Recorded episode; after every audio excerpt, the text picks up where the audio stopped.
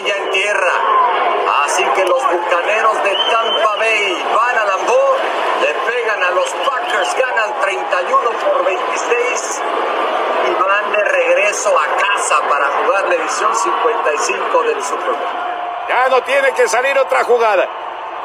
38 a 24, Kansas City es nuevamente el monarca de la conferencia americana. Duelo generacional y de records en el Super Bowl 55.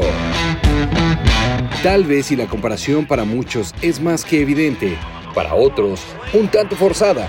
Sin embargo, no cabe duda de que este año el Super Bowl en su edición 55 nos traerá un partido único. Ya que esta vez la estafeta será entregada en el partido grande. Quien sin duda es para muchos el mejor mariscal de campo de todos los tiempos, será quien de una vez por todas ceda los controles de su reinado de más de 20 años a Patrick Mahomes, quien ya a sus 25 años cuenta con un anillo de campeonato de la NFL y quiere conseguir el bicampeonato. Mahomes quien a pesar de su corta edad puede presumir el tener el contrato más lucrativo de la historia del deporte en los Estados Unidos de América y del mundo, se perfila como el heredero de las glorias de Brady, siendo el segundo quarterback más joven en ganar el trofeo Vince Lombardi. Solo después de Ben Roethlisberger y el mismo Tom Brady en tercer lugar de esa lista.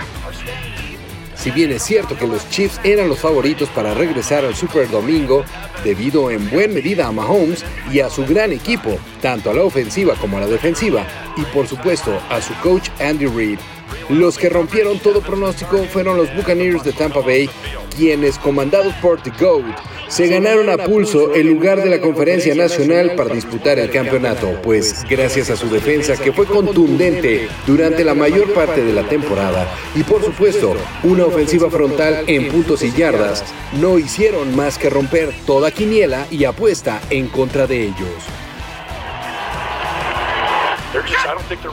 Fue poco a poco que se fueron acortando las distancias entre estos dos equipos que, sin temor a equivocaciones, son los mejores y más competitivos de cada conferencia, por lo que nos espera un duelo sin igual y tal vez el mejor de todos en la historia de los supertazones en la era moderna. Por su parte, el espectáculo de medio tiempo contará con la presencia de The Weeknd, quien sus propias palabras dijo sentirse honrado, humilde y exultante de ser el centro de esa etapa infame de este año, debido al coronavirus. Como ya es bien sabido, los artistas del Super Bowl no cobran una cantidad en dinero, sino que más bien se benefician con el intercambio que acuerdan con la NFL para presentarse y llegar a la mayor audiencia que un artista o producto podrían tener incluso en sus vidas productivas, pues ese la audiencia puede rebasar los 100 millones de espectadores, lo que es incalculable para un artista ya que sus ventas se pueden incrementar exponencialmente. Además de que la liga cubre la totalidad de la producción misma que dependiendo el artista y su espectáculo pueden superar los 10 millones de dólares.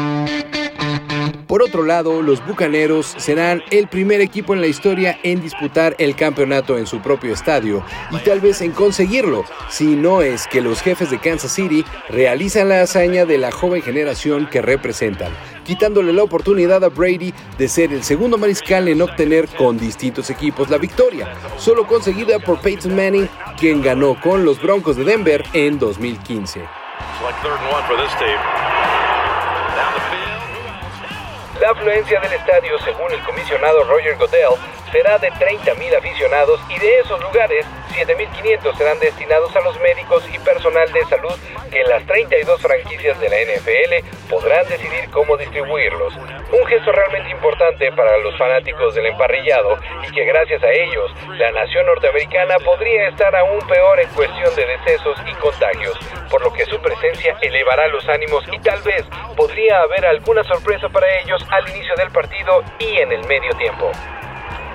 Este domingo 7 de febrero, por nada en el mundo pueden perderse el Super Bowl en su edición 55. No se arrepentirán en absoluto. Acompañen su tarde con una buena carne asada, una cerveza y disfruten en la comodidad de sus hogares. Y sin muchas personas, por aquello de la sana distancia. El partido más esperado del año para los fanáticos y no tan fanáticos del deporte de las tacleadas y los emparrillados. The Hub se los recomienda.